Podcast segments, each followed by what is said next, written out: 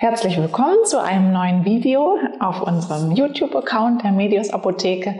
Ich bin Antje Behrendt und arbeite als Apothekerin und Ernährungsberaterin in der Medios Apotheke. Und heute möchte ich auf eine sehr häufig verordnete Medikamentengruppe eingehen, nämlich auf die Statine, die bei erhöhten Cholesterinwerten verordnet werden und die eben auch ein paar Nebenwirkungen mit sich bringen. Und das wollen wir uns heute genauer anschauen. Wenn man sich mit den Hintergründen zu diesen Nebenwirkungen etwas beschäftigt, dann kann man sie durch sehr einfache Maßnahmen auch reduzieren. Und gleichzeitig gibt es auch einige Tipps zur Ernährung und zum Lebensstil, die, die den Erfolg der Therapie deutlich verbessern können und im Idealfall sogar dazu führen können, dass der Arzt die Dosis nach unten korrigieren kann und ähm, nach und nach die Medikamente vielleicht sogar gar nicht mehr benötigt werden. Eine Änderung der Therapie sollte aber ausschließlich in Zusammenarbeit mit dem behandelnden Arzt vorgenommen werden und auf gar keinen Fall eigenmächtig die Tabletten abgesetzt werden. Dieses Video soll einfach nur dazu dienen, die Möglichkeiten aufzuzeigen, die man hat, um die äh, Therapie zu verbessern. Und es ersetzt natürlich in gar keinem Fall eine ärztliche Beratung. Welche Medikamente gehören eigentlich zu den Statinen und was sind Statine überhaupt? Wenn ihr auf der Packung genau guckt, dann seht ihr den Wirkstoff oder auch bei dem Generikum, dann steht der Wirkstoff direkt drauf, also so ein Nachahmerprodukt zum Original. Ähm, und die sind ganz einfach am Namen zu erkennen, weil die Wirkstoffe immer mit Statin enden, also zum Beispiel Simvastatin oder Atorvastatin. Statine werden eingesetzt, um erhöhte Blutfettwerte zu senken. Besonders das gefährliche LDL-Cholesterin wird damit reduziert und das Verhältnis zum guten HDL-Cholesterin wird verbessert. Je höher die Werte des LDL-Cholesterins sind und je niedriger die des guten HDL-Cholesterins, desto größer wird das Risiko für gefährliche Ablagerungen an den Gefäßwänden der Blutgefäße. Und die sind ja auch bekannt als Gefäßverkalkung. Und dadurch, dass die Gefäße sich durch diese Ablagerungen verengen, ist der Blutfluss dann und damit der Sauerstofftransport gestört, was zu einer schlechteren Sauerversorgung, Sauerstoffversorgung in einzelnen Bereichen im Körper führt. Und im schlimmsten Fall lösen sich dann Ablagerungen plötzlich ab und verstopfen die verengten Gefäße, was einen Geschlaganfall oder einen Herzinfarkt zur Folge haben kann und eine der häufigsten Todesursachen in den Industrieländern ist. Und deshalb sind diese Medikamente natürlich ein Segen als Präventionsmaßnahme. Aber jedes Medikament hat natürlich auch Nebenwirkungen. Und im Falle der Statine sind eine der am häufigsten beschriebenen Nebenwirkungen die Muskelschmerzen. Das kann man sich auch genau erklären, wenn man sich die Stoffwechselwege mal genauer anschaut. Statine hemmen nämlich die Bildung des Coenzym Q10, das aus dem gleichen Ausgangsprodukt wie das Cholesterin in unserem Körper gebildet wird. Und Statine werden ja gezielt eingesetzt, um die Bildung des Cholesterins zu hemmen. Und dabei wird dann aber auch gleichzeitig die Bildung von Coenzym Q10 gehemmt. Und dieser Mikronährstoff spielt eine ganz zentrale Rolle bei der Energiegewinnung in unseren Mitochondrien. Ein Mangel hat deshalb zur Folge, dass zum Beispiel die Muskelkraft nachlässt und auch Muskelschmerzen auftreten können, aber auch Müdigkeit, Krämpfe und Störungen der Hirnfunktion und der Bauchspeicheldrüse können bei einem Coenzym Q10-Mangel auftreten. Und um diese Nebenwirkungen zu verhindern oder zumindest stark zu reduzieren und damit dann die Lebensqualität bei Einnahme von Statinen zu verbessern, haben Wissenschaftler mal getestet, was passiert, wenn man parallel zur Statineinnahme auch Coenzym Q10 in Form eines Nahrungsergänzungsmittels einnimmt. Und die Probanden hatten dann deutlich weniger mit Muskelschmerzen und mit anderen Nebenwirkungen der Statine zu kämpfen. Empfehlenswert sind dann dabei Tagesdosen von 100 bis 300 Mikrogramm pro Tag, äh, Milligramm pro Tag.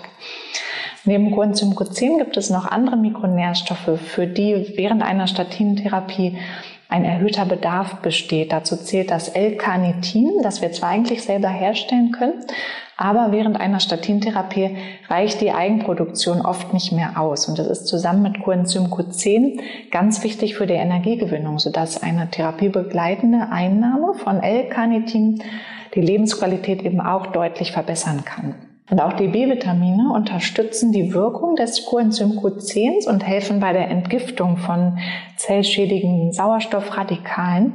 Und deshalb ist es ganz sinnvoll, während einer Statintherapie zusätzlich noch zu Coenzym Q10 und L-Carnitin auch auf ein B-Komplex-Präparat zurückzugreifen. Und auch Vitamin D kommt eine ganz wichtige Rolle zu. Generell ist es natürlich immer empfehlenswert, dass jeder auf einen ausreichend hohen Vitamin D-Wert achtet weil zwischen Oktober und April die Sonneneinstrahlung hier in Deutschland einfach nicht ausreicht, um genügend Vitamin D selbst herzustellen.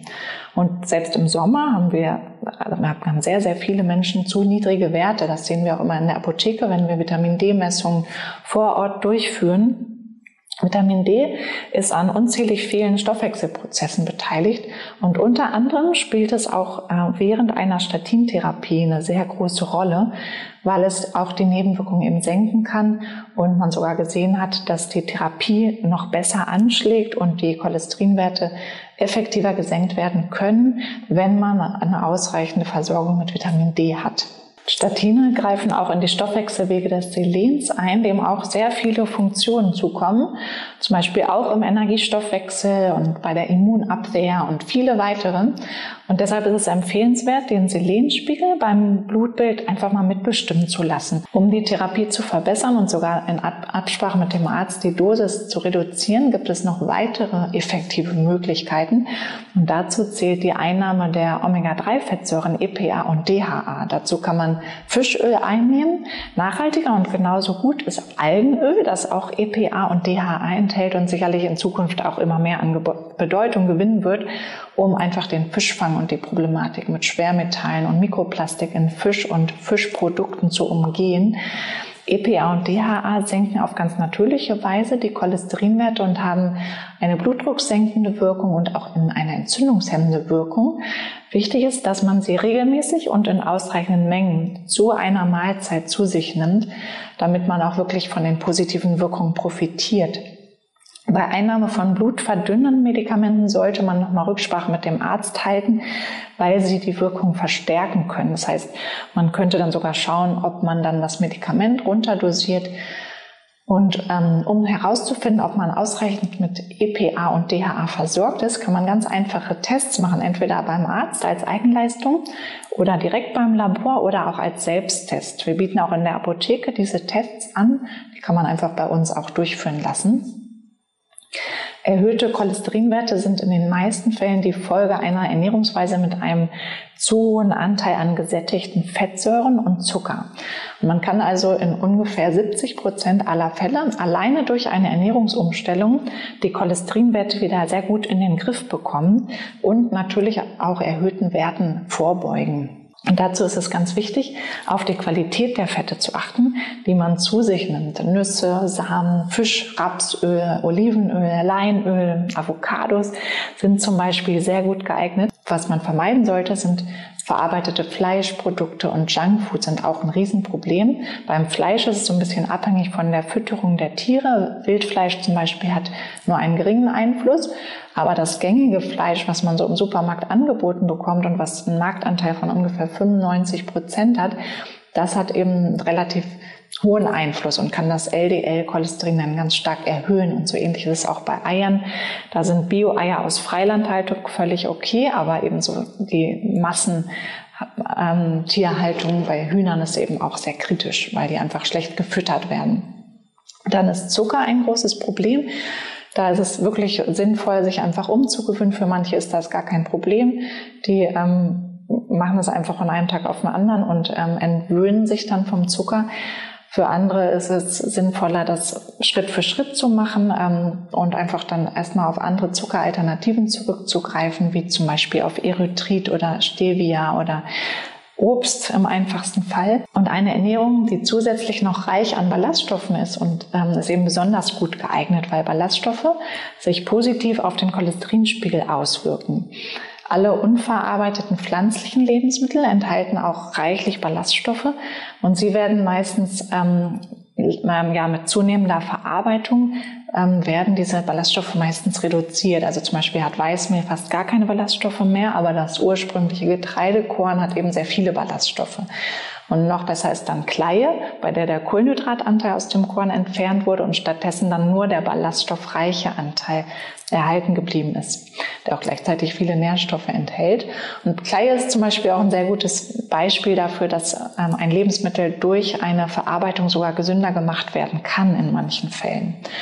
Ballaststoffreich sind auch alle Hülsenfrüchte wie Kichererbsen, Bohnen und Linsen und auch Nüsse und Samen enthalten viele Ballaststoffe, auch Gemüse und Obst. Und je bunter und abwechslungsreicher man seine Mahlzeiten gestaltet, an Obst und Gemüse natürlich, ähm, desto unterschiedlicher ähm, sind dann auch die Ballaststoffe, die man zu sich führt. Und deshalb, das ist deshalb so wichtig, weil die ganz unterschiedliche Bakterien in unserem Darm füttern und dadurch auch ganz unterschiedliche Produkte von den Bakterien daraus gebildet werden, wie zum Beispiel verschiedene kurzkettige Fettsäuren, die entzündungshemmend im Darm wirken aber auch im gesamten Körper positive und entzündungshemmende Auswirkungen haben. Und ein negativer Effekt der Statine ist leider auch eine Veränderung der Bakterienzusammensetzung im Darm, sodass weniger dieser gesunden, kurzkettigen Fettsäuren gebildet werden. Und gerade deshalb ist es besonders bei einer Statineinnahme noch wichtiger, die guten Bakterien mit reichlich Ballaststoffen zu füttern, und zusätzlich ist es sehr empfehlenswert, auch regelmäßig gute Bakterien über die Nahrung oder Probiotika zuzuführen, also Nachschub sozusagen zu liefern. Und das kann man zum Beispiel über alle nicht äh, pasteurisierten, fermentierten Lebensmittel machen, wie zum Beispiel Sauerkraut oder Kimchi. Und dazu haben wir auch nochmal ein separates Video, was sehr ausführlich ist und das unten im Text verlinkt ist. Brot hat ja eigentlich auch den Ruf, ballaststoffreich zu sein. Hier sollte immer auf, auf die Zusammensetzung geachtet werden, weil es gibt auch viele Brote, die Weißmehl, also hauptsächlich Weißmehl enthalten und dann manchmal einfach nur dunkler gefärbt sind, damit sie gesünder aussehen. Aber es gibt natürlich auch noch sehr gute Bäcker, die eben wirklich Vollkornmehl verwenden und dann meistens sogar noch eine lange Teigführung, um dann den Kohlenhydratanteil noch zu reduzieren und dadurch dann Brote mit sehr hohem Ballaststoffgehalt anbieten. Trotzdem sind Brote nicht unbedingt die ballaststoffreichsten Lebensmittel. Und immer häufiger werden ja jetzt auch mehlfreie Brote angeboten, die nur aus Samen und Kernen bestehen. Und die sind dann tatsächlich sehr ballaststoffreich und auch sehr zu empfehlen. Man kann auch mit Ernährungs-Apps ziemlich genau ausrechnen, wie viele Ballaststoffe man am Tag isst. Das würde ich auch ruhig mal so für mindestens zwei Tage mal exemplarisch auszuprobieren äh, ausprobieren. Und wenn es dann weniger als 30 Gramm pro Tag sind, sollte der Anteil an Ballaststoffen dann nochmal wirklich erhöht werden. Optimal wären so 50 Gramm. Wenn man sich die Ernährungsgewohnheiten der Blue Zones anguckt, das sind Gebiete weltweit, in denen die Menschen nicht nur überdurchschnittlich alt werden, sondern auch die größte Spanne an gesunden Lebensjahren haben, und bis ins hohe Alter ganz fit und gesund sind, dann sieht man, dass diese Ernährungsweise auch sehr gut geeignet ist, um niedrige Cholesterinwerte zu fördern.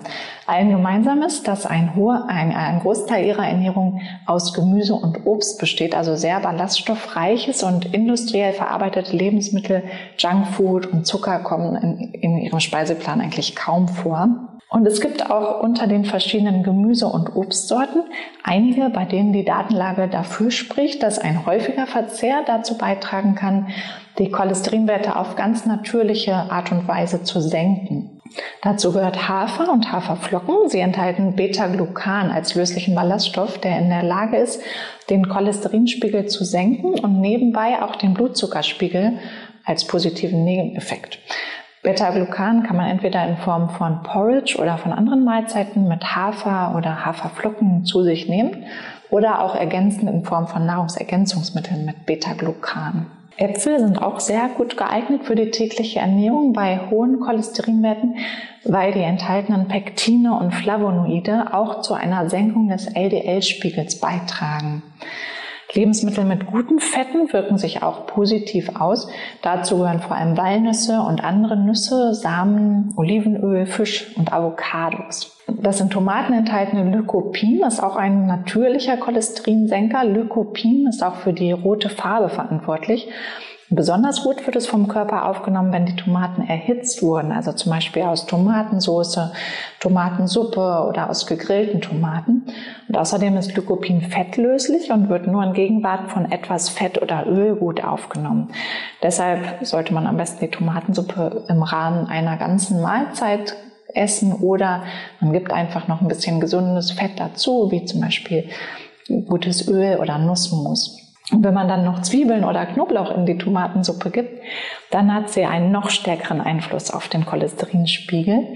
Knoblauch und Zwiebeln enthalten bestimmte Schwefelverbindungen, die die die Fließeigenschaften des Blutes verbessern und den gefährlichen Ablagerungen an den Gefäßwänden dann vorbeugen. Wichtig für die Wirkung, nach dem Anschneiden zehn Minuten warten, bevor man sie erhitzt oder einfach roh essen, sonst hat man nämlich von dem enthaltenen Allicin, ähm, was da enthalten ist, nur die inaktive Vorstufe im Gericht. Und Zwiebel, Zwiebelgewächse funktionieren so ein bisschen wie ein Knicklicht. Also erst nach dem Anschneiden kommt die inaktive Vorstufe von diesem sekundären Pflanzenstoff in Kontakt mit dem Enzym, das dann die Verbindung aktiviert. Und weil diese Umwandlung sogar ungefähr so zehn Minuten dauert, und das Enzym bei Hitzeeinwirkung kaputt geht, sollte man dann nach dem Anschneiden und vor dem Kochen so zehn Minuten warten.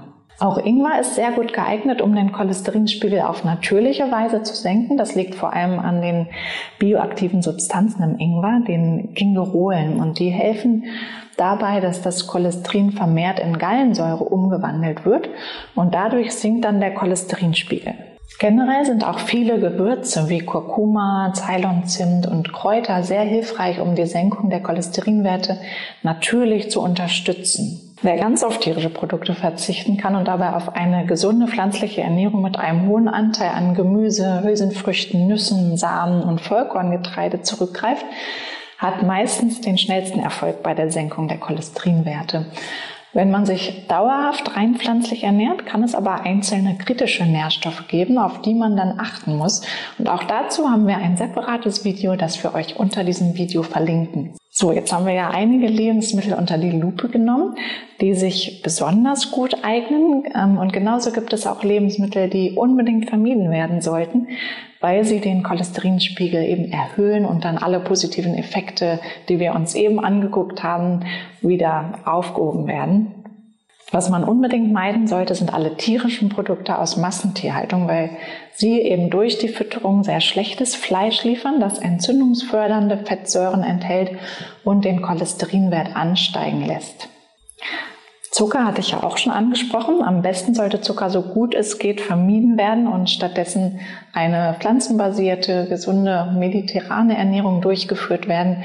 Also viel Gemüse, Salate, Suppen, Rohkost, zuckerarmes Obst, Sprossen, auch Fisch ist sehr gut und so wenig wie möglich an Zucker, Weißmehlprodukten, weißem Reis, weißen Nudeln und Pizza. Zusätzlich zur Ernährung hat Bewegung noch einen sehr großen Effekt und dabei ist es gar nicht unbedingt notwendig, dass man sich jetzt irgendwie in ein Sportstudio zwingt und ähm, man vielleicht da un ganz ungern hingeht. Am wichtigsten ist eigentlich, dass einem die Bewegung auch Spaß macht und das kann auch sowas wie Tanzen sein oder Spazieren, langsames Schwimmen, Yoga, Pilates, also eigentlich jede Art von Bewegung wirkt sich positiv aus und am besten ist es wirklich, wenn man ähm, diese Bewegung dann auch in den Alltag einbauen kann, auch wenn es zum Beispiel der Weg zur Arbeit ist mit dem Fahrrad oder zu Fuß.